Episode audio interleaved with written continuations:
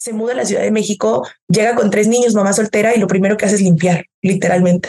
¿Por qué? Porque es el oficio, vamos a decir, que por muchas cuestiones históricas y sociales y de tradición, la mujer mexicana sabe que puede desarrollar, o sea, 2.4 millones de personas. Eventualmente fue como muy obvio, ¿no? Decir, tal vez no queremos hacer un restaurante, tal vez encontramos otra cosa que nos está gustando, que nos está apasionando. Y ya, y en ese momento fue un decir, güey, Vamos a cambiar. Hay veces en las que uno piensa que su usuario es A y le está hablando a A y le contrata a B. Si tú no quieres, nomás por el hecho de que es un hombre, pues quédate con tu forma de pensar. Nosotros no la tenemos. Hola a todos, aquí Juan Pablo y hoy, o sea, con este episodio lanzamos la serie de Emprendimiento, Economía del Cuidado de la mano de Core Woman. Hoy vamos a contar la historia de una compañía alucinante llamada Homely, y para eso conversamos con Melina Cruz. La verdad es que, o sea, si hay algo que, que, siempre digo y es muy atípico a lo mejor, ¿no? Como para alguien a la que le invitan a hablar de startups y emprendimiento es, eh, yo no quería estar aquí, ¿no? O sea, genuinamente creo que hay gente que desde muy chiquita dice como, yo siempre quise ser emprendedora o siempre tuve como este chip de comerciante, siempre quise crear algo, tal.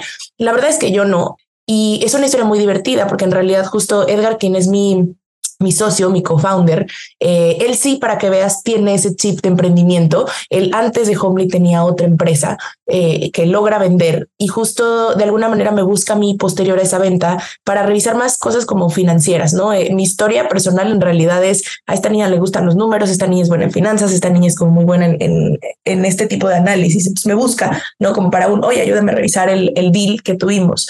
Y posterior a eso me dice como, oye, ¿y si, y si creamos algo? ¿No? De pronto a mí me gustaría empezar algo contigo. Y para mí la verdad es que fue como un, pues vemos, ¿no? O sea, la verdad es que no hay algo ahí como que me, me llene, me tal. Y entonces me picó mucho el orgullo y él me decía como, a ver, em, en ese momento trabajaba yo como analista financiera para una empresa muy grande. Eh, y entonces él me decía, como Melina, ¿de verdad crees? Tú, tú, tú fuiste alguien que siempre decía que querías cambiar el mundo. ¿De verdad crees que vas a cambiar el mundo haciendo las corridas financieras para una empresa que vende miles de millones de dólares y que vende un bien de consumo, no, o sea, y entonces fue como un, qué cabrón, ¿no? O sea, eh, como que, ¿cómo pues, eh, es, cuando, cuando lo conocen a uno, saben pues dónde darle, ¿no?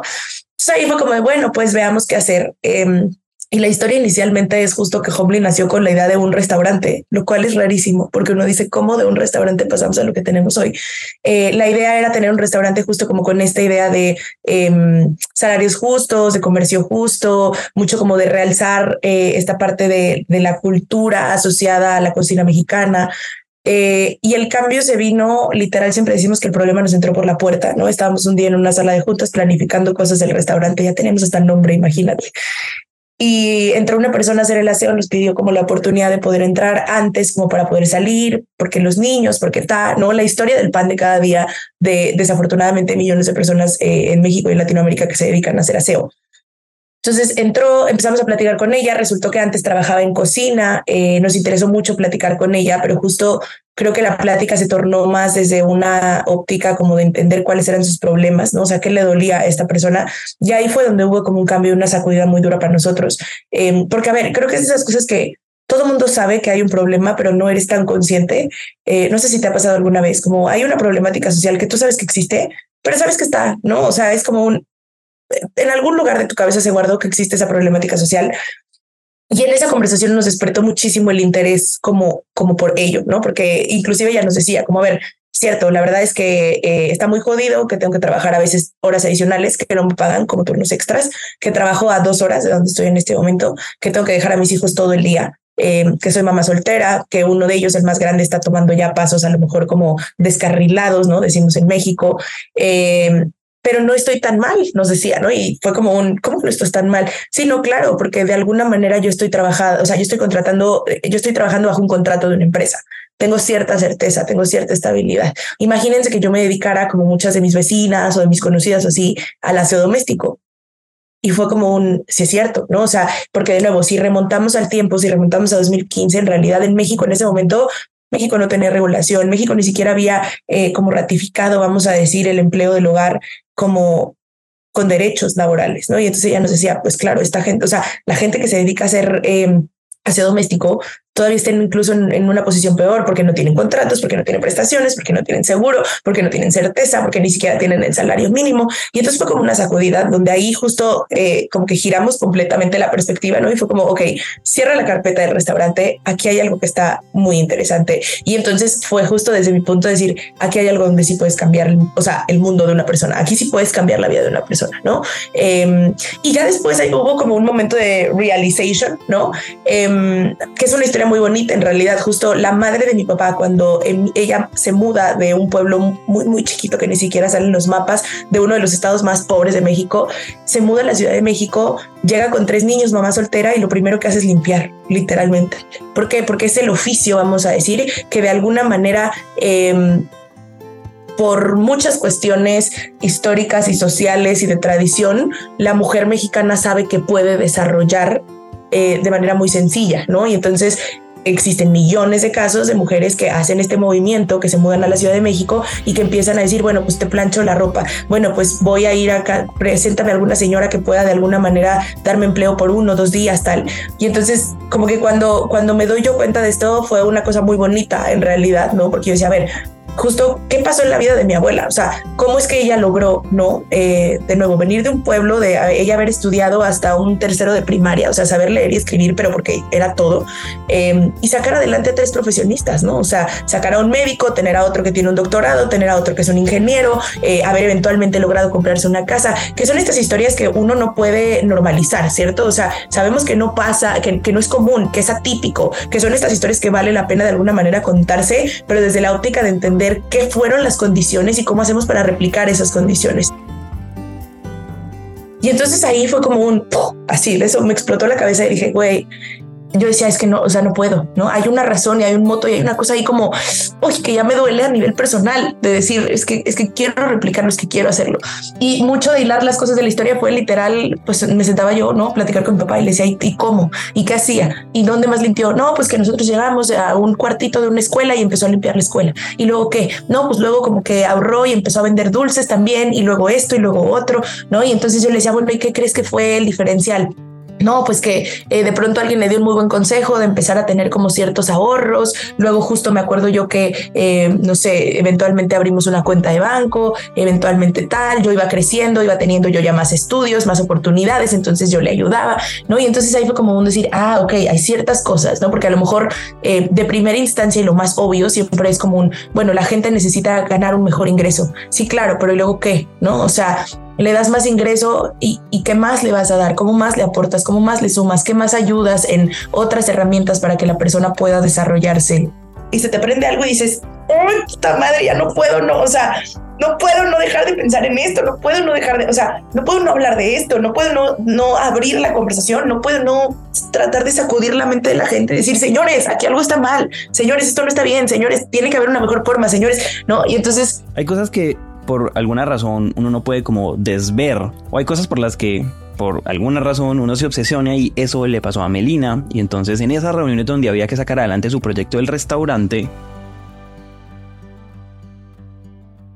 ya no hablábamos de comida, ya no hablábamos de restaurantes, y hablábamos más bien de un, güey, no mames, hay 2.4 millones de mexicanos que se dedican a la limpieza del hogar y, que de esos 2.4 millones el 90%. O sea, esas cifras, imagínate te lo juro que si las buscas son las cifras del 2015 porque las hablábamos tanto que me las grabé, o sea, me las tatué, ¿no? Eran 2.4 millones de personas que se dedicaban, según el INEGI en ese momento, a ser trabajadores del hogar, el 90% mujeres, únicamente el 34% recibía uno o más salarios mínimos, eh, o sea, cosas que dices, pero ¿cómo? O sea, 2.4 millones de personas que son sustento de familia. El 90% son mujeres, la mayoría son madres solteras, no reciben ni el salario mínimo, que en ese momento, en el 2015, el mínimo de México era extremadamente mínimo. O sea, eran 180 pesos mexicanos, que son, em, a ver, a la paridad de hoy, te voy a decir, 180, 9 dólares, 9 dólares al día. Era el mínimo en ese momento en México. Y, y solamente el 34% de esa gente tenía acceso a eso o un poquito más. ¿Qué estaba pasando? O sea, ¿cómo sobrevive un hogar mexicano con menos del mínimo, sin prestaciones, sin beneficios, sin seguridad, sin nada, sin certeza, sin estabilidad, sin nada? ¿Cómo? ¿No? Entonces, claro, con este mismo ímpetu con el que me ves platicarte las cosas y abrir los ojos y mover las manos y decir es que no puede ser, platicábamos Edgar y. Y entonces, pues eventualmente fue como muy obvio, ¿no? Decir, tal vez no queremos hacer un restaurante, tal vez encontramos otra cosa que nos está gustando, que nos está apasionando. Em, y ya, y en ese momento fue un decir, güey, vamos a cambiar. Quien quiera seguir por el nuevo rumbo, adelante, quien no, no. Y Edgar y yo lo tuvimos como muy claro, ¿no? O sea, fue como un, yo sí quiero seguir. El otro dijo, yo, la neta es que amigos, aquí me bajo del barco y listo. Y para mí fue un, yo claro que también quiero seguir. Y listo, empecemos a caminar más pensando en que queremos, que encontramos un problema que queremos solucionar. Y en ese momento no teníamos claro si iba a ser un startup, si iba a ser un emprendimiento, si iba a no tener base tecnológica, si iba a ser una asociación civil, si iba a ser... No, no lo teníamos muy claro, ¿no? Hay que decir que en ese momento Melina estaba muy cómoda trabajando en Hewlett Packard. O sea, el restaurante para ella era un negocio bonito, pero ni siquiera se le había ocurrido la posibilidad de renunciar. Pero eso, en cambio, aquí sí se le estaba pasando por la mente. De hecho, su impulso inicial fue, pues renuncio y me voy de frente a tratar de solucionar este problema, pero después dijo... Yo dejo esto y luego qué? O sea, no, no tengo nada. Y entonces fue ahí cuando empecé este proceso de, de, empezar a malabarear con todas estas cosas, ¿no? Con el inicio de un emprendimiento, pero sí con la tesis, pero sí con el trabajo full time, pero sí con una vida personal, pero sí con todo. Y la verdad es que como no, no que esté bien, pero aprendí a manejar bien tantas cosas que entonces yo dije, bueno, pues uno puede estar maniobrando con todo esto. O sea, Meli no dejó nada de lo que estaba haciendo y junto a Edgar crearon una plataforma para contratar servicio doméstico llamado Homely. ¿Dónde empezó el primero, la primera vaciada de gasolina? Cuando tuvimos a las primeras 15 mujeres sentadas enfrente de nosotros y nos creyeron y nos dijeron, órale va, órale me interesa. Y en un principio no fue ni con una solución tecnológica ni con nada. O sea, fue como un, pásame tu número y déjame empezar a mandarte opciones, de, o sea, nuevas opciones de trabajo y, créeme que voy a tratar de hacer como una labor para que a donde tú llegues eh, se te pague justo y, tal y tal y tal y tal, ¿no? Y entonces es el momento en el que, y, yo creo que lo digo muy, o sea, muy seguido, ¿no? Cuando la gente cree en lo que estás haciendo, es una responsabilidad bien cabrona. Eh, es lo más bonito, pero es lo más cabrón. Em, y cabrón desde la óptica de, es la presión más fuerte, o sea, uno no puede un día despertarse y decir, ay, ya me cansé, ay, esto está difícil, ay, ya me rendí, eh, o, ya me quiero rendir, o ya no puedo.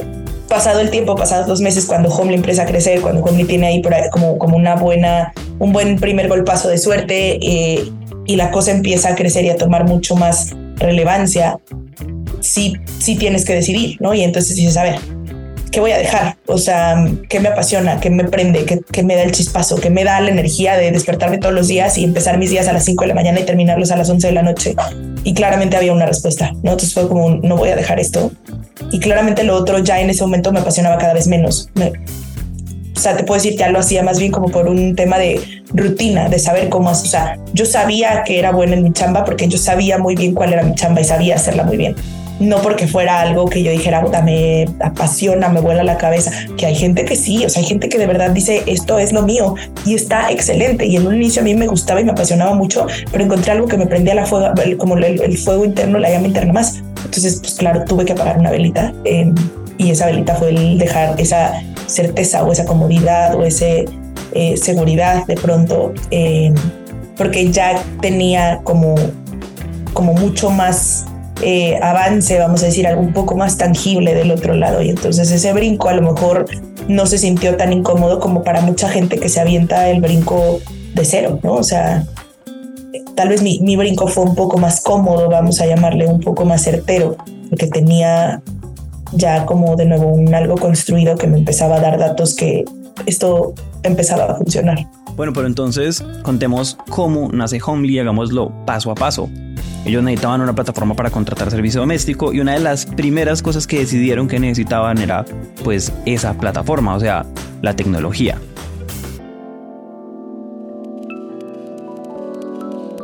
Nos damos cuenta también de los superpoderes existentes e inexistentes que teníamos.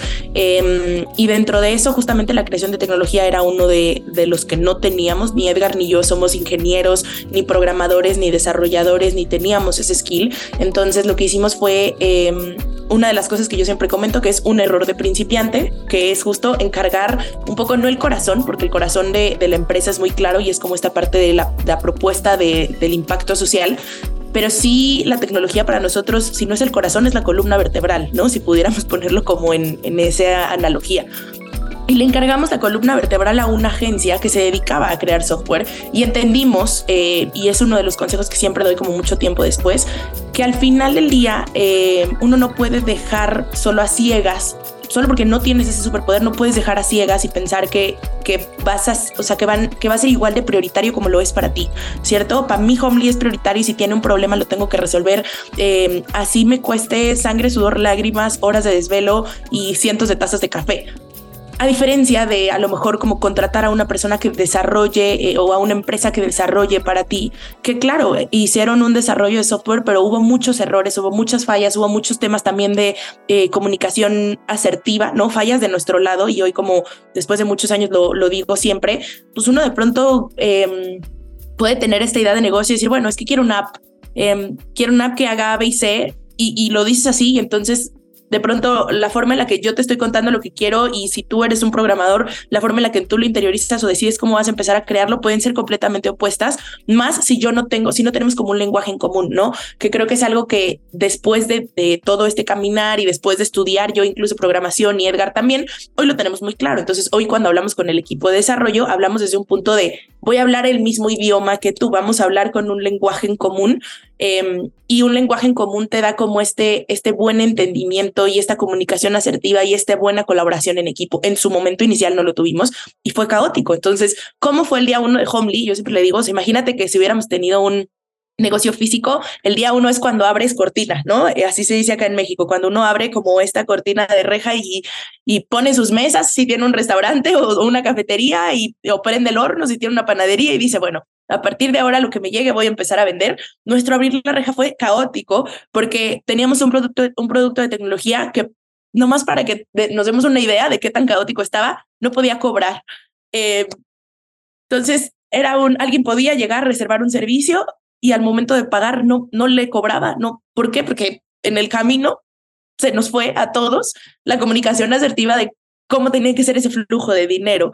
Em, y a ver, ahí es como cuando empiezas a darte cuenta que este camino va a estar, o sea, va, va, a estar lleno de obstáculos, pero que ante esos obstáculos tú tienes que tomar una decisión, ¿no? En ese momento a lo mejor la decisión era un, ok, dijimos y hicimos por ahí como platicar con dos, tres cuates que estaban en prensa y logramos sacar como un comunicado de prensa chiquito y dijimos que arrancábamos el primero de marzo y el primero de marzo el producto no cobra. O sea, la noche anterior Edgar se quedó en llamada como hasta las 3 de la, hasta las 3 de la mañana con el equipo de desarrollo le dijeron, bueno, a ver, vamos a empezar a solucionarlo, pero necesitamos un mes. Entonces tú ahí tienes como, como mm, una opción, ¿no? Que es decir, me espero un mes o digo que, mm, que abro ahorita o qué hago, ¿no? Y entonces para nosotros como que la solución fue un, no, vamos a abrir, o sea, tenemos que validar que lo que, que, lo que hemos creado en los últimos meses o lo que ideamos en nuestra cabeza va a hacer sentido. Em, y en ese momento, ¿no? La, la idea fue un, pues vamos a decir que por lanzamiento, como una estrategia de marketing, que por lanzamiento los primeros servicios van a ser gratis. Pero obvio, teniendo muy en cuenta que nosotros no podíamos decirle que ese costo se absorbía a las trabajadoras que estaban con nosotros, ¿cierto? Porque entonces, ¿dónde está la lógica de lo que dijiste que ibas a crear? Entonces fue un, pues vamos a absorber esto y vamos a ver cómo nos va. Em, y así pasó el tiempo. Y afortunadamente, con un producto que no solo tenía ese problema, sino un millón de bugs, un millón de errores, un millón de flicks, un millón de issues, aún así la gente entraba, contrataba un servicio, ¿no? Y de pronto la gente regresaba y pedía otro servicio y nos decían, oye, pero es que ya te quiero pagar. O sea, yo ya hice eh, uso de la promoción del primer servicio gratis y ahora quiero contratar otro servicio y cómo te pago. Eh, no, no, todavía no, no, eh, tú tranquilo, ¿no? Ya hasta el tercer servicio ya era como, no, o sea, en serio sí te tengo que pagar, dime cómo te pago. Y entonces, eh, imagínate cuál era, creo que fue como de estos momentos de nuevo posterior, ya que uno está en este ecosistema, entiende que hay términos, ¿no? Pero este, este momento como de un buen feeling de que esto iba a tener un product market fit, o sea, que, que es realmente algo que el, que el usuario quería. Creo que fue de los mejores, de las mejores eh, validaciones iniciales el que primero nos decía la gente es que te quiero pagar y la gente estaba dispuesta en un teléfono a decir, a ver, anótale, te voy a dictar los 16 dígitos de mi tarjeta, los cuatro dígitos de mi tarjeta atrás, fecha de vencimiento, porque le decíamos, es que ya, o sea, ya, ya de compas, la verdad es que no te podemos cobrar porque nuestro sistema todavía no está conectado, solo lo tenemos internamente. Entonces tengo yo que hacer el registro de tu información bancaria y pues no, o sea, no, como que uno no llama al teléfono y dice, a ver, te voy a dar los datos de mi tarjeta porque, ¿por qué harías eso? Y había gente que lo hacía, entonces creo que fue un, un gran momento como decir, órale, o sea, con un producto que hoy lo digo abiertamente, era horrible y no funcionaba y tenía un millón de errores y no cobraba y la gente nos daba el teléfono, al, o sea, al teléfono nos daban los datos de su tarjeta bancaria dices, órale, o sea, hay gente que de verdad necesita o está dispuesta a pagar por un servicio como el nuestro. Y por el otro lado, obviamente, teníamos que ir viendo la cantidad de servicios que estábamos de alguna manera o de ingresos generándole a, toda la base de keepers que teníamos en ese momento, que empezamos con 12 personas, ¿no? O sea, uno no puede, y es una lección que algún día me dijo mi, mi mamá, que yo creo que te he platicado, Juan, que te digo, mi mamá es muy sabia y tal, mi mamá es muy sabia. Entonces, una de las cosas que mi mamá me decía siempre, me decía, a ver, cuando uno quiere tener un equipo, y quiere delegar, tienes que saber hacerlo, ¿no? Para saber delegar, uno tiene que saber hacer las cosas. No puedes llegar con alguien y decirle, bueno, toma aquí, necesito que hagas ABC y, y cómo, no sé, arréglatelas. Em, la mejor forma de delegar es por lo menos tener un cierto sentido, ¿no? De, de cómo. Si bien no tienes el conocimiento completo, es un, pues yo creo que va por aquí, por acá, por acá, o hemos intentado ABC.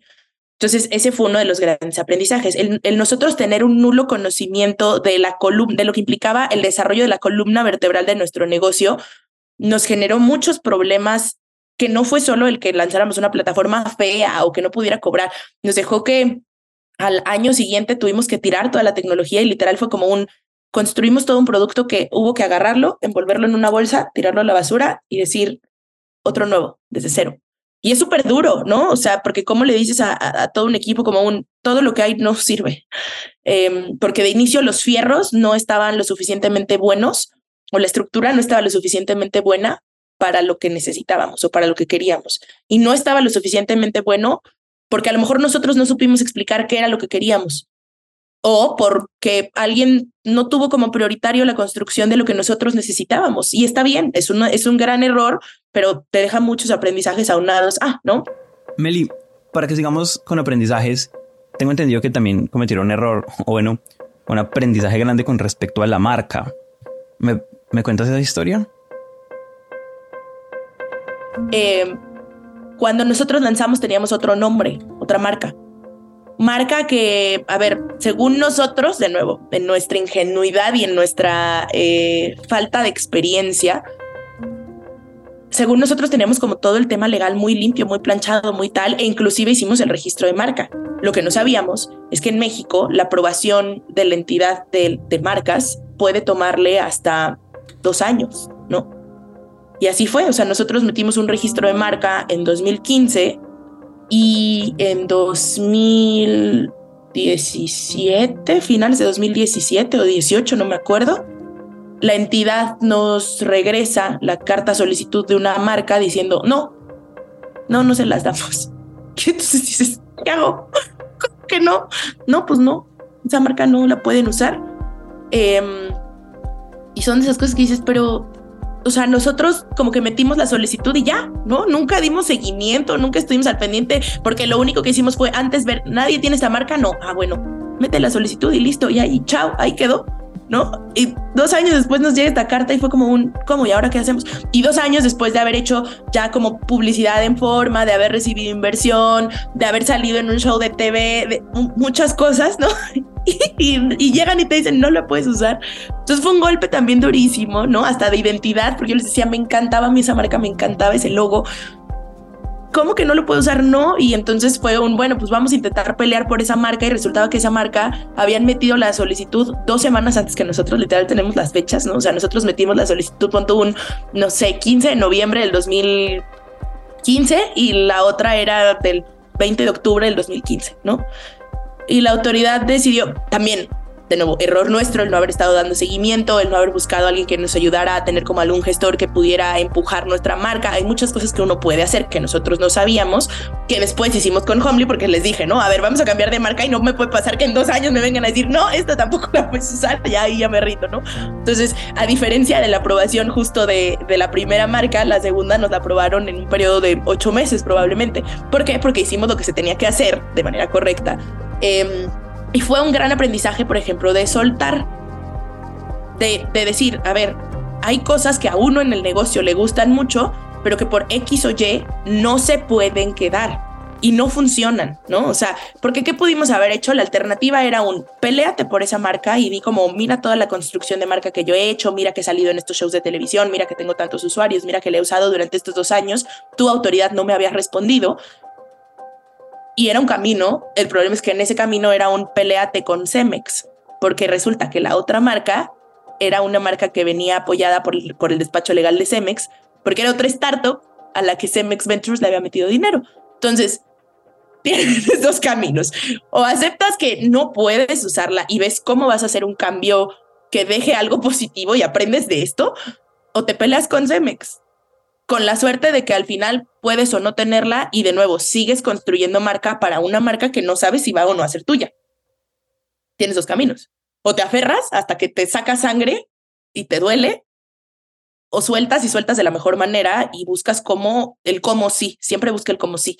¿no? Entonces, ¿qué hicimos? Pues justo lo segundo, que fue un, no se puede, eh, busquemos un nuevo nombre y busquemos un nuevo nombre que, que venga sustentado de, de algo, ¿no? O sea, no puedes salir y decirle al mercado, ay, cambiamos de nombre. ¿Por qué? Pues porque, porque ¿qué creen? Que nunca nos dio la autoridad como la habilidad de usar esa marca. Uno no puede hacer eso. Entonces fue como un, vamos a usar esto como una buena excusa o un buen pretexto de sacar algo chévere adicional, ¿no? A una nueva marca. Entonces sacamos una nueva aplicación, sacamos como nuevos features, de, o sea, veníamos de haber pasado el año anterior el mal trago de haber dicho, este producto tecnológico no sirve, tíralo a la basura, tal, empezar un proceso nuevo de desarrollo, empezar a tener nuevos features, y entonces fue como un, bueno, a ver, de pronto se puede juntar muy bien de ciertas cosas, ¿no? O sea, saquemos una nueva marca, saquemos nuevos productos, eh, productos más bonitos, más estéticos, con mejor usabilidad de usuario, con mejor experiencia para el usuario, y empaquetemos todo eso bajo un, vamos a hacer un rebranding. ¿Por qué? Porque estamos cambiando cosas para tu mejora y hagamos una buena, una buena labor de storytelling detrás del nombre, de lo que significa, de, lo que creemos. Eh, hicimos una, una sesión ahí como de consultoría justo para inclusive decir como, ok, aprovechemos este cambio de nombre para cambio de muchas cosas que, que no, o que no tenemos o que no nos gustan. Entonces, sacamos valores corporativos ahí, sacamos una identidad de marca, sacamos como esta forma en la que la marca se va a comunicar, eh, le dimos, ¿no? Como estas características que debe de tener una marca de cómo es como persona, ¿no? O sea, si tú te imaginas, si Homely fuera una persona, ¿cómo sería? Eh, ¿Cómo habla? ¿Cómo se viste? ¿Cómo se mueve? ¿Qué piensa? ¿Qué ideales le gustan? ¿Qué cosas no? ¿Qué comparte? ¿Qué no comparte? Eh, y terminó siendo una cosa que hoy, si te soy muy sincera, la marca anterior sigo pensando que era una gran marca, pero no cambiaría nada de todo el proceso que vino posterior en el cambio hacia, hacia lo que hoy es Homely, ¿no? Homely me así me vuela la cabeza porque porque tiene un gran aprendizaje detrás, ¿no? O sea, no solo es un bonito nombre y un logo padre, eh, es todo lo que hay detrás y lo que implicó es, ese cambio, ¿no? Eh, inclusive hasta cosas, te digo, más a lo mejor como filosóficas o, o más de conciencia de decir, tal vez era una buena lección para soltar. Tú que te gusta aferrarte a muchas cosas, tal vez vino Homely también a enseñarte que, que si sueltas puede venir algo más padre, algo más cool, algo con lo que comulgas mucho más, algo diferente, que se vale cambiar, que se vale eh, darte cuenta que había cosas que no estaban alineadas con lo que querías y se vale, o sea, ¿no? cuando uno lleva el timón se vale, se vale irse un poquito a la derecha siempre y cuando tenga la capacidad de regresar el rumbo hacia, hacia donde es el rumbo correcto. Oye, cuéntame más sobre ese proceso de construcción de marca. O sea, tú me dices que ese proceso como que les ayuda a conectarse mejor con la identidad de ustedes. ¿Cómo, cómo es eso? Me encanta. Eh, la verdad es que, y aquí, como que cada que hablo de este tema, ¿no?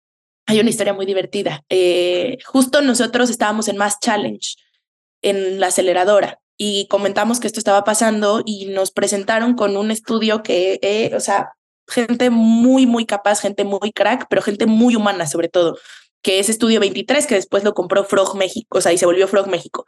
Entonces nos sentamos con Lulo eh, y yo me acuerdo, cada que, que, yo veo a Lulo, le pido perdón por esta reunión, eh, porque me acuerdo que llegamos. Yo obviamente con una serie de emociones entre estar enojada conmigo mismo, pero estar triste, pero estar frustrada, pero entonces llegas con un, con un malestar, ¿no? Genuinamente. Yo decía, es que no va a haber nada, o sea, ya para mí fue como un, esto está terrible, no sé cómo salir adelante de esto, ¿no? O sea, de verdad me gustaba muchísimo la marca.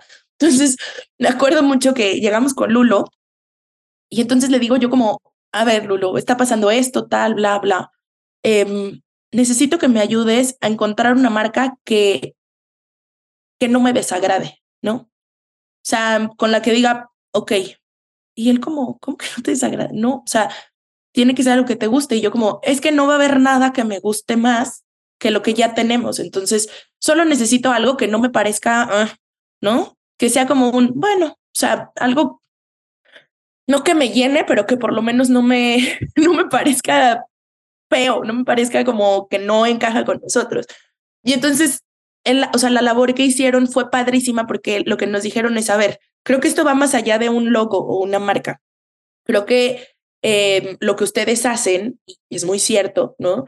Va más allá de si te llamas Melina o te llamas Mariana. O sea, a ver, Melina, si a ti mañana te dijeran que tienes que cambiar de nombre, eso no implica que cambias tú.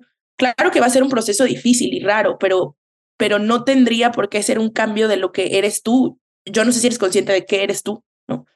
Entonces, em, hicieron justo como un, una labor muy padre de platicar con todos los stakeholders. Entonces, hicieron entrevistas con keepers, hicieron entrevistas con el equipo operativo, hicieron entrevistas con nosotros, hicieron entrevistas con clientes.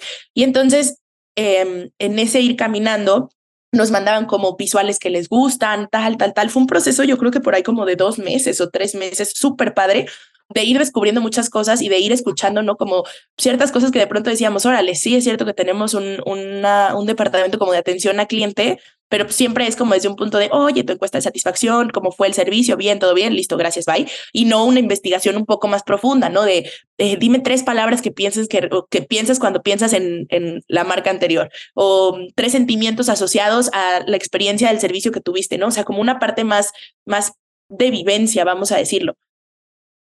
Y cuando llegamos como al resultado final, ¿no? Nos presentaron dos, tres propuestas, ya habíamos hecho como un poco como visualmente cómo se veía esto que yo te decía, como nos ponían, por darte un ejemplo, ¿no? Nos ponían em, en una junta cuatro imágenes de cuatro trabajadoras haciendo una labor de limpieza y entonces nos decían, ¿cuál de estas se parece más o, les, o les gustaría o piensan que trabaja con ustedes?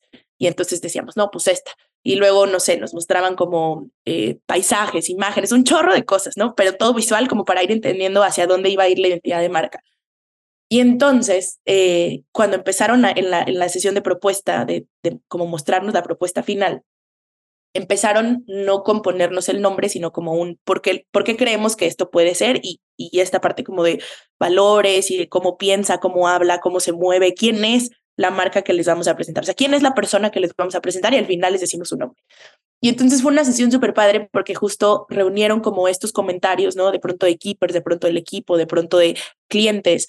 Y es muy divertido que de ahí salió como el valor principal de Homely, eh, que no es un valor y tiene su propio nombre y es muy raro, pero en la pirámide de valores de la empresa hasta arriba tenemos algo que se llama el disfrute.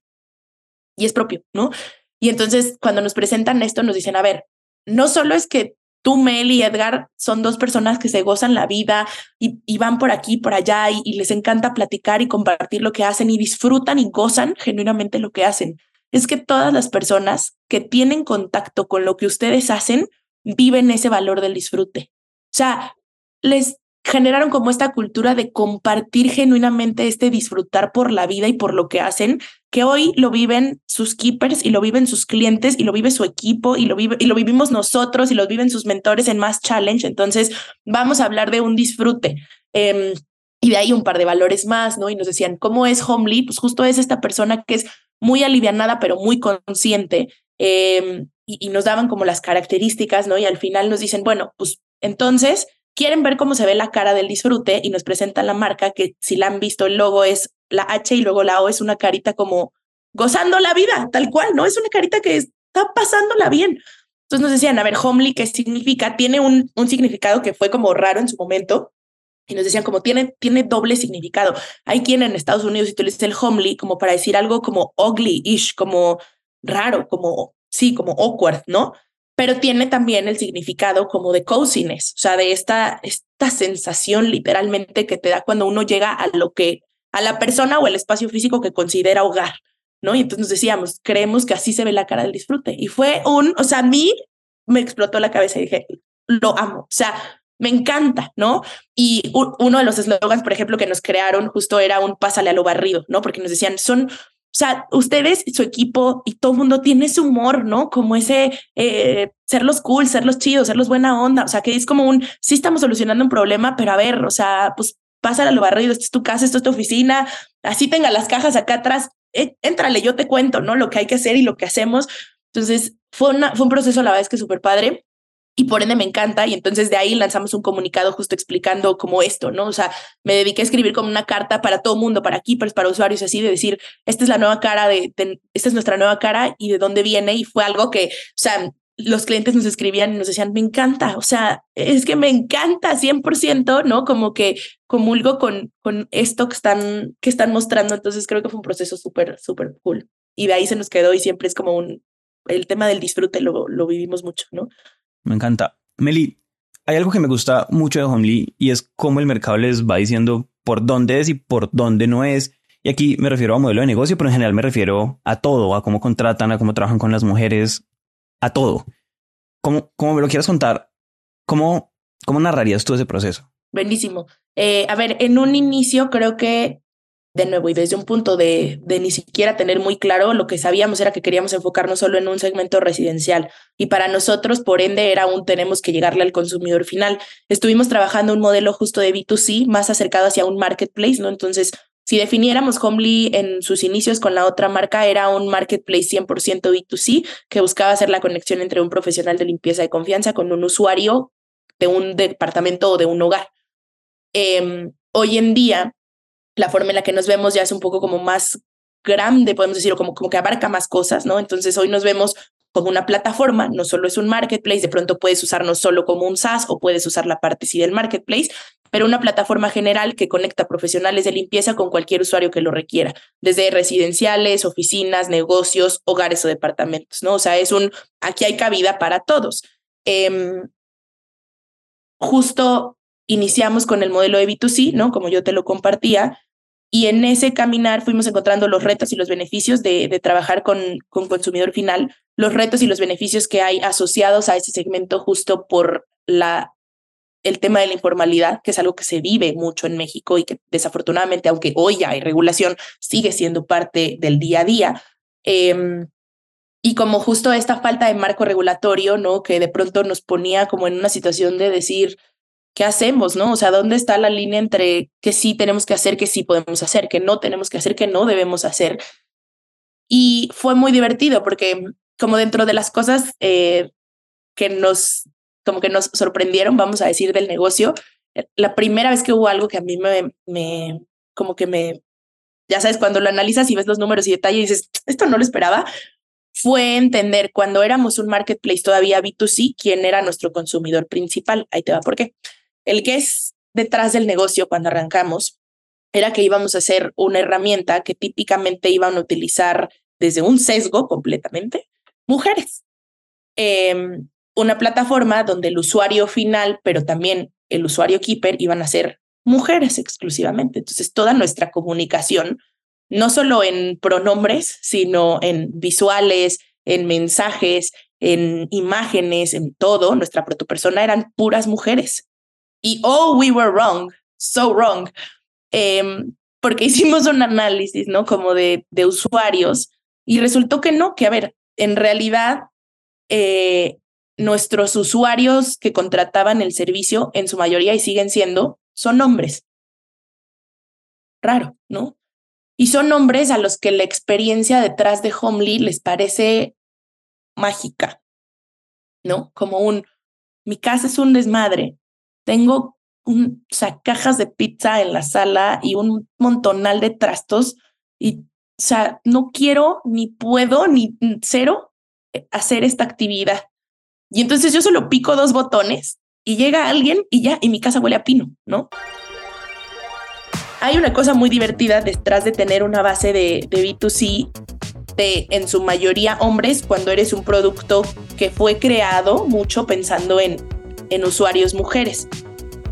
El reto está que nosotros, por ejemplo, y nos dimos cuenta por una campaña fallida de como de efecto de redes, ¿no? O sea, de decirle al usuario, toma aquí 100 pesos, o sea, toma tu código, mándaselo a alguien y tú recibes 100 pesos y él recibe 100 pesos. Y a los cinco códigos canjeados tú recibes un servicio gratis. Y eran nuestros superusuarios y no compartían nada, o sea, pero nada, entiéndeme, nada. Y yo decía, es que no puede ser, o sea, no puede ser, ¿no? Que en todo, o sea, esto es así, marketing 1-1, ¿no?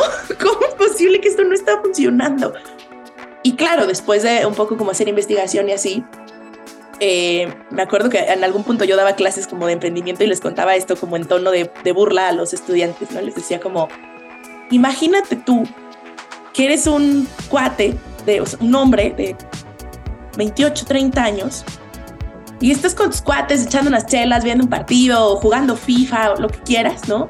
Y entonces dices, oigan, yo tengo un servicio de limpieza, les voy a compartir mi código. ¿Qué te van a decir? Te van a decir, güey, o sea, vas a volverte la burla de tu grupo de amigos, ¿no? O sea, te van a decir, cabrón, ¿tú crees que neta queremos hablar de eso? O sea, no, güey, y aunque lo compartan, igual no lo van, o, si lo usan, no te van a decir que lo usan también, ¿no? Entonces, fue una cosa como muy divertida que decíamos, a ver, ¿por qué no? Y, lo hablamos con usuarios, ¿no? Decíamos como, pero ¿por qué no, por qué no compartir esto en tus redes sociales? Y entonces decían, no, ¿cómo? O sea, ¿cómo voy a poner en Twitter como Homely es mi servicio de limpieza? Usa mi código. Y no, güey. O sea, la neta es que no, ¿no? Como que, o sea, sí está padre lo del ahorro y lo que quieras, pero pues no, prefiero, prefiero no obtenerlo. Entonces fue una cosa muy divertida, de como el decir, ahí fue un. Hay veces en las que uno piensa que su usuario es A y le está hablando a A y le contrata a B entonces fue como un empezar a ser más conscientes de la comunicación, de los colores que usábamos, de las fotos, de tal. Y lo mismo nos pasó con Keepers. O sea, en un inicio decíamos, pues vamos a tener solo mujeres, hasta que empezaron a llegar a tocarnos la puerta hombres. Y entonces, ¿qué tuvimos que hacer? Incluir en la comunicación visual también hombres, porque ahí hubo un momento como de mucho quiebre, donde la gente, el, el usuario solicitaba un servicio y en la asignación le decíamos, va Mario Martínez. Entonces nos respondían, no, ¿cómo Mario? O sea, ¿cómo? Yo contraté un servicio, ¿cómo Mario? Pero es parte de los estigmas que existen, ¿no? Como, ¿cómo un hombre va, o sea, ¿cómo un hombre va a venir a limpiar mi casa? No, eso, no, cancélame el servicio, yo no quiero eso. Y entonces vino también un reto muy interesante para nosotros decir, a ver, no vamos a ser nosotros quienes le digamos a un hombre, no, no, tú no eres bienvenido aquí, no, no, tú no puedes, o sea, porque, ¿por qué no? ¿No? O sea, a ver, si lo piensas, en realidad es un, ¿Qué es lo que necesitábamos profesionales de limpieza de confianza? Cuando dijimos, solo mujeres que limpien. No, o sea, no funciona así. ¿no? Entonces empezamos primero a meterlos justo como visualmente en la comunicación, o sea, que si hablábamos de keepers o en la página o tal, vieras también que hay hombres y mujeres que pueden realizar tu servicio y hacer como muy eh, frontales, ¿no? Con el usuario cuando nos decían como un, ¿por qué un hombre? ¿Cómo un hombre? Y entonces desde nuestro lado era un, nosotros somos una compañía que, o sea, literal, no discriminamos, pero si ni por género, sexo, edad, preferencia, nada. Si tú no quieres, o sea, un poco como voltearle la tortilla, ¿no? O sea, como un, si tú no quieres, nomás por el hecho de que es un hombre, pues quédate con tu forma de pensar. Nosotros no la tenemos.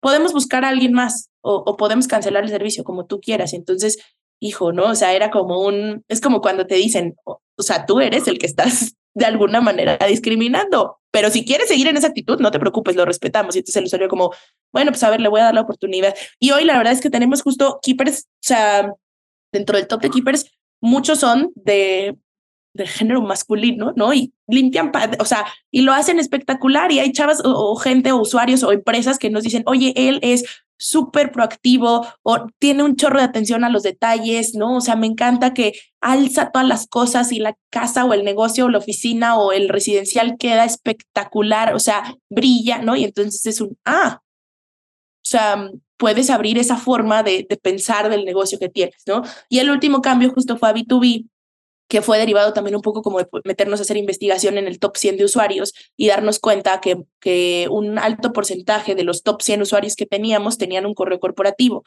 Em, entonces, como que decíamos, qué raro, ¿no? O sea, porque yo no usaría mi mail arroba homely.mx para Rappi o para Uber o para ningún servicio en realidad, ¿no? O sea, como que una cosa es mi mail del trabajo y otra cosa es mi mail personal. Porque aparte ese mail personal tiene 256 mil correos sin leer, que muchos vienen de spam, de todas las cosas de las que estoy suscrita o que pago o que uso. Nunca usaría mi correo, o sea, si de por sí mi correo de home es un caos a veces, no le metería más ruido como usando servicios de mi vida personal, ¿no? Es como esa línea. Y entonces, de nuevo, de esas cosas que dices, pero ¿cómo nunca nos habíamos puesto a preguntar, a preguntarle al keeper el oye, a ver, cuando tú vas lunes, miércoles y viernes con este cliente a, este, a esta dirección, ¿qué estás limpiando? Una oficina. ¿Cómo que una oficina? Sí, es una oficina o es un despacho o es un local o es un... ¿Cómo? Y entonces fue ir y hablar con los usuarios y decir, oye, a ver, ¿por qué contrataste? O sea, de entrar se llama Homely, ¿no? y toda la comunicación es casa. Y antes entrabas y decía como tu depa siempre limpio. O sea, ¿En qué momento decidiste que esto, no? ¿Cómo estuvo? Ah, pues nada, como que encontré que había cosas que, o sea, estaba yo buscando un servicio de limpieza y salieron ustedes y fue como, no, esto es de casa, pero tenían ciertas cosas que necesitábamos, o sea, tenían cierta flexibilidad, tenían facturación, tenían el pago con tarjeta de crédito o, con depósito bancario, o sea, tenían muchas cosas que, que a nosotros como negocio nos funcionaba. Y entonces de ahí empezó el decir, bueno, y si empezamos a abrirle la puerta, así como nunca decíamos, abramos la comunicación o, busquemos como directamente a un usuario, ya sea keeper o, cliente final, un nombre. Y si ahora no solo buscamos casas, sino oficinas, negocios, residenciales, despachos, porque al final, y es muy cierto, ¿no? Lo decimos siempre Edgar y yo, pues limpieza se requiere en todos lados.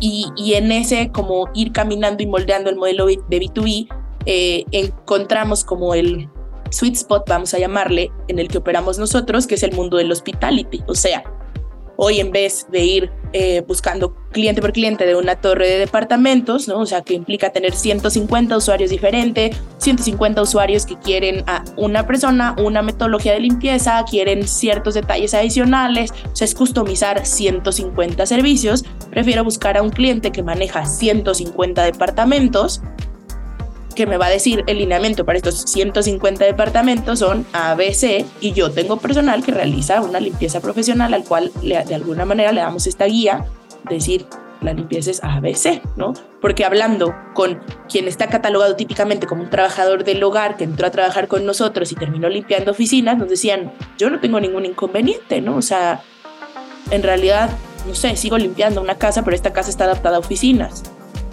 o estoy limpiando un departamento, pero es un departamento de renta, de corta estancia o de larga estancia, o es una casa de estudiantes, o es el departamento de un ejecutivo de un banco que se trajeron como expatriado, o es, o sea, hay un montonal de, de opciones que al final a nosotros, lo que nosotros tenemos que cumplirle al keeper es que tienes un empleo digno, que tienes un salario justo, que tienes prestaciones, que tienes ABC, que tienes formalidad, que tienes un equipo de por medio de apoyo, que tienes todo esto que te prometimos. El keeper es como un a mí mientras eso se me garantice, me da lo mismo, exactamente lo mismo, ¿no? Hacer limpieza A o limpieza B.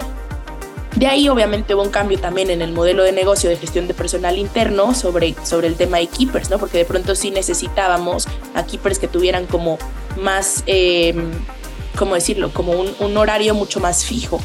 Porque cuando le vendes a negocios, si hay quien te dice, mira, a mí no me importa si hoy viene a limpiar Melina y mañana viene Marta, pero me importa que sí o sí yo tenga una persona aquí que haga la limpieza de las 8 de la mañana a las 4 de la tarde, o sea, ¿no? los requerimientos son diferentes y entonces hubo que adaptar internamente el modelo de gestión de personal para que tuviéramos ambas opciones. Entonces soy una persona que quiere unirse a plataforma, llega con nosotros y nos dice, quiero, quiero trabajo. Ok, ¿qué estás buscando? ¿Cuál es, o sea, cuál es tu disponibilidad de tiempo? No, pues soy mamá soltera y la verdad es que solo tengo las mañanas para, para trabajar. Eh, y solo un par de días. Ok, entonces tú entras en el modelo de independientes. Aquí tienes ABC, ganas por hora, esto, lo otro, bla, bla, bla. Flexibilidad, ¿no? Como con esto, no tienes justo esa, vamos a llamarle entre comillas, estabilidad, porque tu horario laboral en este momento, más bien tu horario personal no te lo permite, pero siempre tienes la oportunidad de brincar al perfil B o C, que son tra, tra. ¿no? Si llega alguien que nos dice, no, yo lo que necesito ahorita es sí o sí, a lo mejor inclusive hasta por trámites, ¿no? Necesito sacar un trámite del Infonavit, necesito muchas cosas que, que lo que necesito es justo el horario fijo. O sea, necesito que tú me digas, tu trabajo es de lunes a viernes de 8 a 6 y vas a estar aquí. Eso es lo que yo necesito, es lo que estoy buscando. Ah, bueno, entonces tú entras en este perfil. Y luego hay otro que es un punto como más intermedio, que es eh, quien nos dice, yo tengo disponibilidad de 48 o 24 horas semanales, pero no tengo como esa... Eh, esa preferencia, vamos a decir, ¿no? Porque me digas, si, si solo tengo lo que es un medio tiempo, que son 24 horas, que tú me digas, vas a trabajar de lunes a viernes cuatro o de lunes a sábado cuatro horas. Yo más bien me gustaría poder manejar, o sea, sí te puedo garantizar que trabajo o 24 o 48 horas, pero lo que quiero es poder manejar mis 48 horas o mis 24 horas semanales. Entonces, yo poder decirte, este lunes no trabajo, pero trabajo el domingo, o poder decir, este sábado no trabajo, pero trabajo de lunes a viernes, o poder decir, trabajo tres días a la semana, ocho horas, poder como llevar yo control. O sea, yo sí te puedo garantizar que te cumplo esta cantidad de horas. Lo único que te pido es que me dejes a mí manejar mi horario. Hay quien nos dice, yo no te puedo ni garantizar, ¿no? Que es como el más flexible de todos. Yo no te puedo garantizar si esta semana te puedo dar tres horas o diez o doce o veinticuatro o cero. Necesito como, o sea, mi vida es tan así, ¿no? Que, que no sé ni siquiera si pasado mañana se enferma la mamá de mi esposo que cuida a mi hijo y tengo que estar con él, no, que es una realidad de nuevo en el segmento en el que trabajamos nosotros. Entonces vino ese cambio de decir, ok, si vamos a adaptar el modelo hacia el cliente, el modelo de negocio, qué cambios tiene que sufrir internamente la compañía para que no dejemos de cumplir la propuesta de valor con Keepers, pero podamos atender a este nuevo segmento que tiene necesidades particulares o diferentes y veamos y exploremos y hagamos un piloto y hagamos un análisis. Y así fue como no fue desenvolviéndose el, el nuevo modelo que hoy de pronto le dio la vuelta completamente al modelo inicial y hoy el 80% de nuestros ingresos son justo el segmento de B2B y sigue existiendo un 20% por ahí que, tiene servicios de consumidor final. Eh, el año pasado hicimos una adquisición de Aliada que de pronto nos posiciona otra vez de vuelta como en el segmento de B2C y estamos implementando como ciertas cosas de beneficios también en el modelo de, Aliada que hemos tenido nosotros en el segmento de Keepers en Home. Wow, me encanta no solamente como los pivotes de mercado, sino como, como ese camino que narras en serio evidencia un entendimiento demasiado profundo de, la, de lo que ustedes llaman las keepers, de las mujeres con las que trabajan, como que me haces pensar lo serio que es el compromiso con ellas. Y en línea con esto, ¿nos quisieras contar cómo es el proceso y qué es lo que están haciendo con Platzi? Sí, me encanta. Yo creo que es uno de los proyectos y las iniciativas eh, que más personalmente me han como, no sé, dado como este, esta emoción, este excitement y de decir como sí, esto justo está alineado con lo que queremos y con lo que siempre hemos dicho que queremos hacer. ¿Cómo viene la relación con Platzi? Justo por su programa de aceleración. Platzi tiene eh, un programa que se llama el Platzi Demo Day. Y nosotros, después de en 2020 haber empezado a validar el modelo de B2B y darnos cuenta que era algo que hacía sentido, justo dijimos, ok, a ver, el modelo de B2B lo empezamos sin un área comercial sin nadie de ventas, sin nada. O sea, éramos, eh, literalmente era yo, iba y tocaba y decía, oye, a ver, ¿te interesa esto, lo otro? No funciona, ¿no? Y llegó un punto donde fue como un, ok, esto parece que tiene tracción, parece que es algo, pero ahora sí, nunca he creado yo un área comercial, no sé, ¿no? Ni siquiera cómo se vende, o sea, pues no lo tengo como muy estructurado. Entonces, aplicamos el programa del Demo Day eh, y justo nuestra meta en el programa del Demo Day era duplicar las ventas B2B que teníamos, ¿no? O sea, pasar de 100 pesos a 200 en un lapso de tiempo como muy marcado, con metas, con una metodología, con, ¿no? como con mucha estructura. Entonces aplicamos el programa de Platzi, eh, al final ellos hacen como un, en el demo day, como un concurso, vamos a llamarle, ¿no? Donde hay una persona que, o bueno, una startup que gana y recibe una inversión eh, ángel de alguno de los, de, los jueces que están como muy metidos en el, en el programa de Platzi, ¿no? Entonces resultamos nosotros justo ganadores de, del, del demo day eh, en 2021 recibimos esta inversión Ángel y obviamente durante todo el proceso del de, Demo Day es un programa súper, súper chévere porque lo que hacen es, pues Platzi a mí se me hace una de las startups que más admiro y que ha crecido de manera espectacular y tienen gente extremadamente capaz. Entonces, tus mentores no son, no son solo gente externa, sino también gente que trabaja en Platzi. Eh, entonces nosotros, por ejemplo, tuvimos mentorías con quien en su momento manejaba todo el tema de ventas B2B de Platzi, eh, como con mucha gente del equipo de Platzi y empezamos a tener como esta buena relación y surge en alguna de las conversaciones, ¿no? Eh, este proyecto de decir, a ver, Platzi, ¿qué es lo que busca? De alguna manera que gente pueda ir desarrollando como su educación que le permita generar un mejor ingreso. Y entonces en eso era algo que con persona de plática en la que yo hablara nos alineamos mucho, ¿no? Porque yo les decía, lo que nosotros queremos es ayudar a que la gente desarrolle un término que llamamos la independencia económica, que es particularmente más relevante en mujeres, que es el 97% de las beneficiarias que tenemos como keepers.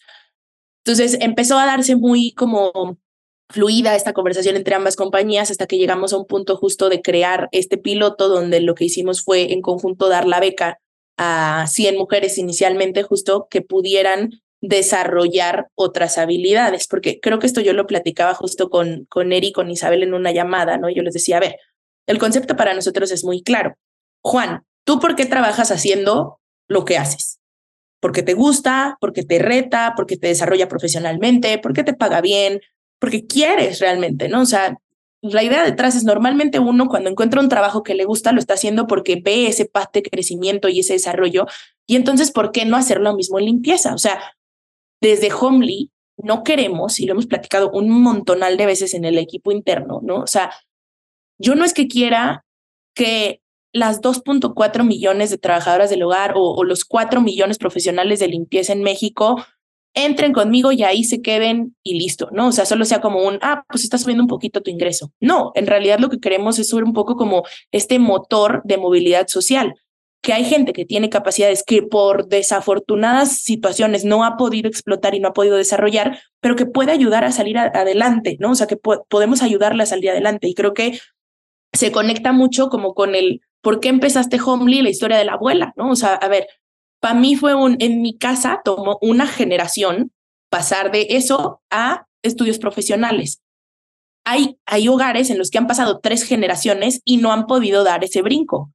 ¿Por qué no ayudamos a que todo mundo pueda de alguna manera tener esa oportunidad más al alcance? ¿Por qué no pensar incluso en que alguien puede dar ese brinco en su propia generación? O sea, yo hoy empiezo a trabajar en esto, pero me permite desarrollarme a que, no sé, en un lapso de un par de meses, un año, dos años, por la flexibilidad que me da, por el buen ingreso que me da, por los nuevos skills que me ayuda a desarrollar, pueda estar teniendo un path profesional si es lo que quiero. O sea, lo que yo quiero es que, que dentro de Homely trabaje la gente que le gusta hacer esto y que dice, yo estoy aquí porque me paga bien, porque me desarrollo profesionalmente, porque estoy creciendo, pero porque quiero, no porque no tengo de otra, ¿no? No porque por mi contexto social es la única actividad que puedo desarrollar.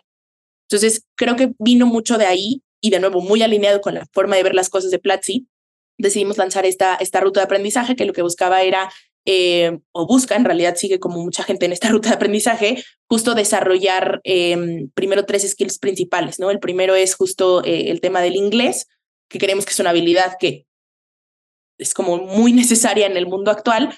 El segundo, justo el tema como de ventas en línea. Y el tercero, un tema de soft skills, de nuevo, entendiendo mucho y, hablando mucho con la base de Keepers, de decir, a ver, aquí hay una plataforma que te ayuda a A, B, C, D, les pusimos literal un listado de todos los, como las rutas de aprendizaje que existían, y esas tres fueron como las más votadas.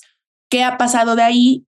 Pues justo hoy tenemos gente que está en, en, este, en este tema de emprender, ¿no? O sea, este programa se lanzó en enero del año pasado, enero de 2022, empezaron como las rutas de aprendizaje y a lo largo del año pasado un poco como relacionado a este programa y a esta ruta de aprendizaje, tenemos ya, creo que fueron cuatro empresas las que se crearon el año pasado de Keepers. Que Keepers que te dejan. Y es algo que me duele muchísimo, ¿no? Porque son, o sea, son estas Keepers que llegan contigo y te dicen, oye, a ver, ya, hasta aquí llegó mi ciclo, voy a desarrollar esta otra cosa. Voy a, hubo quien puso una estética, quien empezó ventas en línea, quien tal, quien tal. Y es una cosa que te duele, ¿no? Porque de pronto es como, uff, o sea, si lo ves meramente del negocio o números, dices, chin, es un, es un churn, ¿no? O sea, tuvo un costo de adquisición y vamos a tener un valor económico en la pérdida.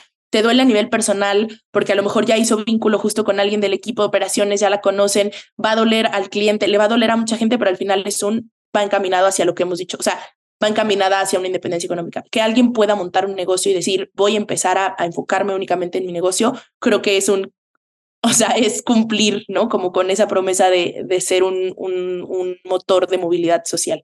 Oye, me han ganas de hacerte otra pregunta y es como, ¿cómo es la relación que tiene Homely con el crecimiento? O sea, yo sé que ustedes han crecido mucho, yo sé que incluso han adquirido compañías, pero se habla mucho de que hay como una tensión entre crecimiento e impacto, no porque no puedan ocurrir las dos al mismo tiempo, sino porque, ¿cómo decir esto? Como que me late que a ti no te interesa tanto esta idea de crecer a toda costa mm, ¿qué quieres que puedas compartirnos que consideres valioso para la audiencia?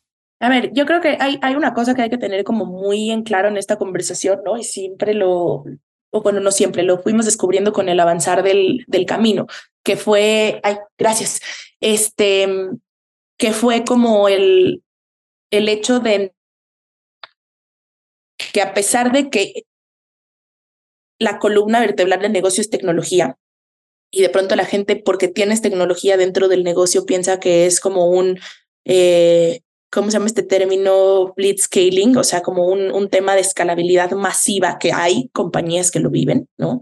Y ya vemos compañías que nos ayuda a de manera más rápida ir cumpliendo como con esa misión, no en las mismas magnitudes, ¿no? O sea, creo que es algo que una vez que uno lo entiende y lo acepta es como muy fácil también de hablar de esto como del negocio, ¿no? O sea, a diferencia de una startup que es únicamente de tecnología, donde se esperan tasas de crecimiento del 5X mes a mes, nosotros hay una parte muy esencial que es que lo principal dentro de la compañía no es la tecnología, son los humanos. Ya un humano uno no puede escalarlo al ritmo de la tecnología, ¿no? Eh, es un servicio al final del día parte del éxito de, de, lo que hacemos nosotros está muy relacionado con esa interacción humana.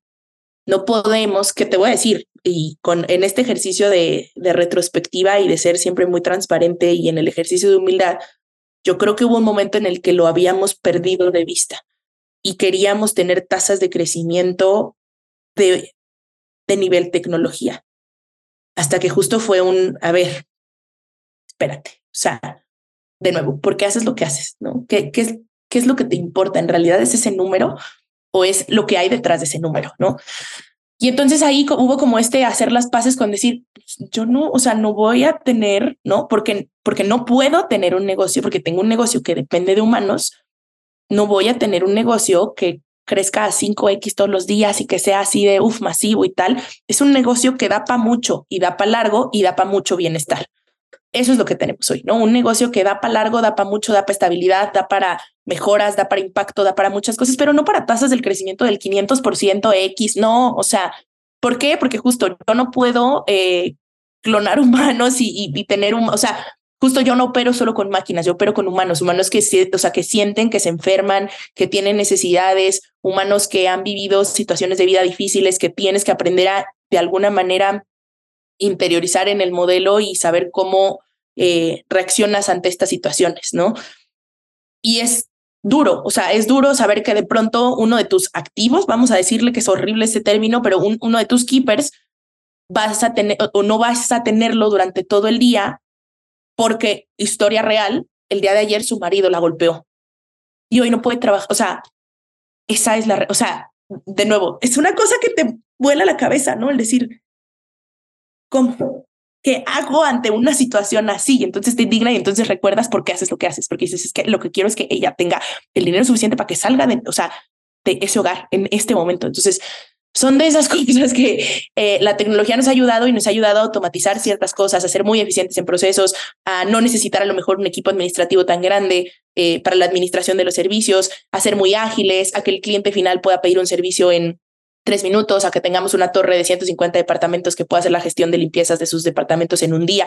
A, todo eso la tecnología nos ayuda muchísimo, pero siempre teniendo en cuenta que al final del día dependemos de humanos y nuestro, o sea, nuestro servicio principal es un servicio que va a prestar un humano, de nuevo, un humano que siente, que tiene una situación familiar, que, que se enferma, que, que un humano que no podemos olvidar y que sin ese humano no tendríamos negocio. Entonces, sí, tenemos una capa de tecnología muy chévere que nos ayuda a muchas cosas, eh, pero es como nuestra columna vertebral, ¿no? Que es lo que yo te decía.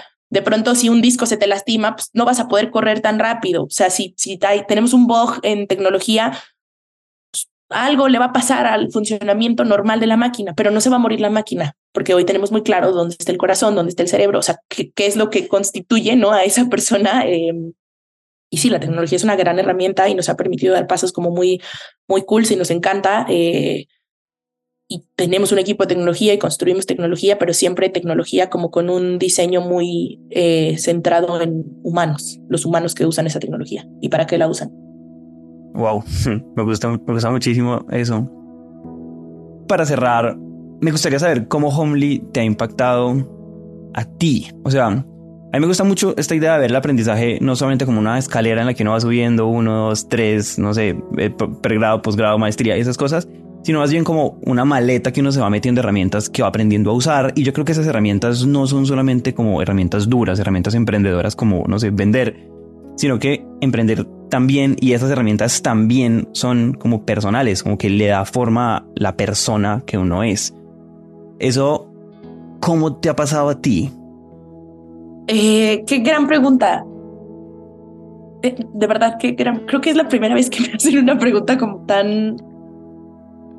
desde un punto como filosófico y personal. A ver, yo creo que sin duda ha habido como un. No quiero decir como una Melina antes y una Melina después, pero una Melina que ha ido evolucionando eh, durante los últimos siete años.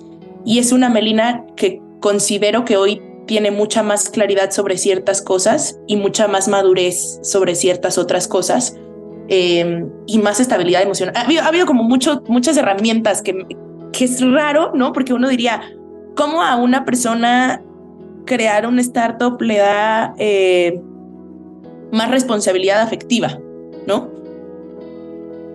Y, y, creo que es una de las cosas que no per se solo por Homely, sino porque al final del día llega un punto en el que Homely se vuelve tan parte de mi vida que no puede no impactar diferentes áreas, ¿no? O sea, Homely no es solo mi trabajo, eh, pero también tuve que aprender a poner una línea muy divisoria de decir Homely tampoco es solo mi vida, ¿no? O sea, yo no solo existo como Melina CEO de Homely, es uno de mis roles. Y existo como Melina coworker de todo el equipo de Homely y existo como, o sea, como en diferentes roles. Y existo como Melina, la amiga de Edgar, pero también Melina, la socia de Edgar, pero también Melina, la compañera de Edgar, pero Melina como hija, pero Melina como hermana. O sea, hay como un montonal de roles teniendo en cuenta que Homely sí permea y toca como diferentes aspectos, ¿no? Eh, entonces creo que esa es una de las cosas. A ver, obviamente algo que, que desde mi perspectiva es una de las características que siempre he tenido eh, en México, creo que lo platicábamos igual la vez pasada que yo te decía, el ser ñoño, ¿no? Sí, yo siempre he sido una ñoña. Homely lo potencializó, pero lo, o sea, mi ñoñez la encauzó hacia las necesidades de aprender cosas, ¿no? A lo mejor antes era como una ñoña muy primero si estás en la escuela, pues tienes que aprender y, me gustaba como clavarme en los temas que tenía que aprender, pero que no me daban como ese inmediato reward, vamos a decirle. Después era más una ñoña como muy generalista, ¿no? O sea, como que de pronto decía, ¿cómo harán para que, no sé, quién habrá inventado la primera botella de agua? Entonces me clavaba en cosas como muy random.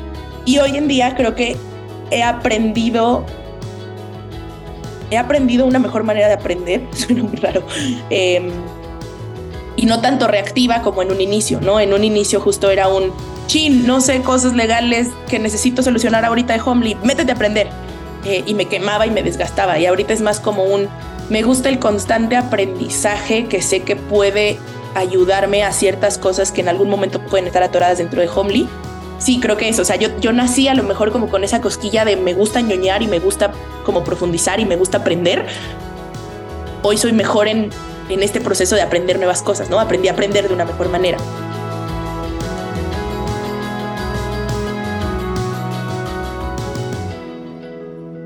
El reportaje de este episodio estuvo a cargo de Juan Francisco Molina, periodista y escritor. El diseño de sonido estuvo a cargo de Alejandro Rincón, que también es un gran músico, es un salsero y un flamenquero alucinante. Lo encuentran como Alejandro Rincón y La Saloma y la producción y la voz estuvieron a mi cargo, Juan Pablo Ramírez.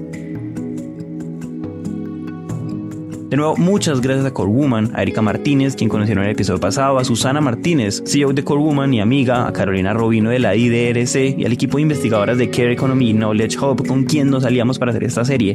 Un agradecimiento especial a Melina por contagiarnos de su pasión y por ser tan generosa contando su historia y sus aprendizajes. De hecho, antes de irnos, a manera de cierre, le preguntamos a Meli su perspectiva de cómo va el problema que está solucionando y para irnos los dejamos con su respuesta. Me da ilusión el decir, bueno, creo que hay una generación diferente, creo que viene una generación un poco más consciente, creo que ya hay una regulación, em, ya hay países donde de pronto justo saber el que en Colombia haya un 17% de formalidad me da muchísima ilusión, ¿no? Que creo que va, sigue creciendo. Em, hace tres años estaba como en el 12, hoy está en el 17 a lo mejor en cinco años están en el 40 y México a lo mejor en cinco años está en sus 17. Pero ya es algo, ¿no? O sea, a ver, el tema es que cuando uno habla del 17% dice, puta, qué poquito es. Sí, pero el 17% son 300 mil, o sea, son 300 mil familias mexicanas. Eso puede verse reflejado en, no sé, 300, 3 por 4, 12, un millón de personas que se vean beneficiadas de que hay un cambio. Porque la formalidad no solo beneficia al trabajador, beneficia a todo su ecosistema, ¿no? O sea, a todo su alrededor. Entonces, me, me gustaría quedarme como con ese tinta de esperanza, eh, pero siendo muy muy consciente también de, los retos que, que hay en, en, este segmento. Me encanta hoy, por ejemplo, que justo en el FLI exista un, un momento de apertura de comunicar, que, que, existan todas estas iniciativas, me llenan de emoción, como decir, a ver, está pasando, algo está pasando que, que, se está moviendo el tema, ¿no? Que ya voy a hablar de la economía del cuidado no es un ¿y eso qué es? o, eso qué significa. Eh, ya hay gente que lo entiende, ¿no? Eh, entonces, vamos, vamos caminando y esperemos justo que en este caminar y en este ir sumando y alzando la voz y, ir contándole a todo el mundo de lo que haces y qué es la economía del cuidado y por qué es importante y por qué es relevante, las cosas puedan ir eh, mejorando como con un track un poco más, más rápido.